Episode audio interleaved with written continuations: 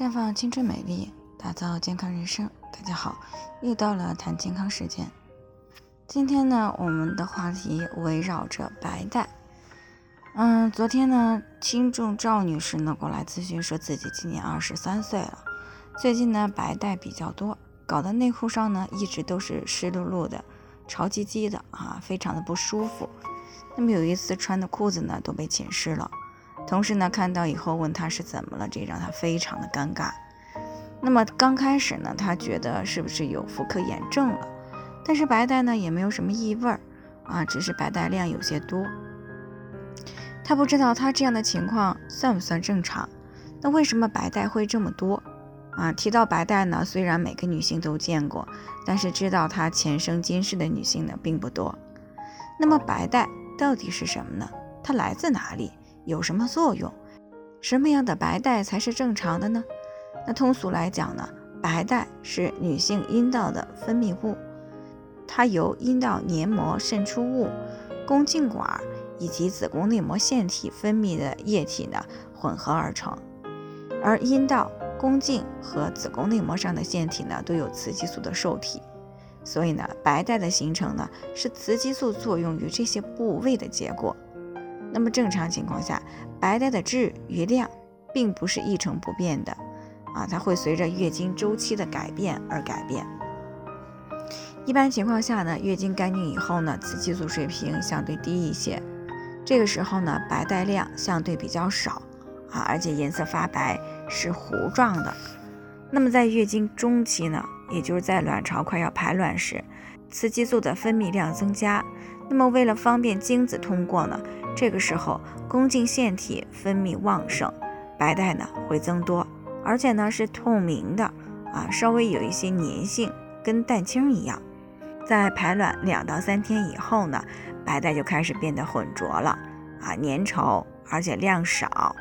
再来月经前后呢，因为盆腔开始充血，阴道黏膜的渗出物呢也会随之增加，白带呢往往增多。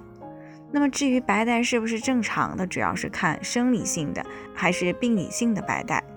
那么生理性的白带呢，啊是呈白色的糊状或者是蛋清样啊，粘稠，没有腥臭味儿，量呢偏少啊，称为生理性白带。那么这种生理性白带呢，对于女性来说是非常有必要和意义的啊，因为呢，由于盆底肌肉的作用呢，女性的阴道口闭合。阴道前后壁呢也处于紧贴的状态，那如果没有白带的滋润呢，很容易使阴道前后壁之间呢过度的摩擦受损，而且呢这种湿润状态呢还可以使女性的阴道润滑，并且呢富有弹性，啊有利于提高夫妻生活的和谐度。那么这也是为什么卵巢早衰的女性呢，以及断经以后的女性会出现阴道干涩。以及影响同房的根本原因。不过呢，需要强调的是，雌激素对于女性来说呢，啊要过犹不及，千万不要为了使同房感啊更好而长期的去补充雌激素。那至于病理性的白带呢，常出现在阴道炎、还有急性子宫颈炎等炎症发作时。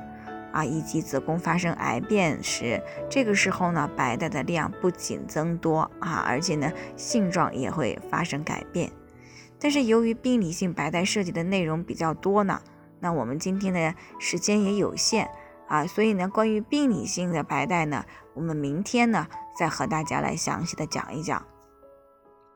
那最后呢，还是要提醒大家，每个人的健康情况都不同，具体的问题要具体分析。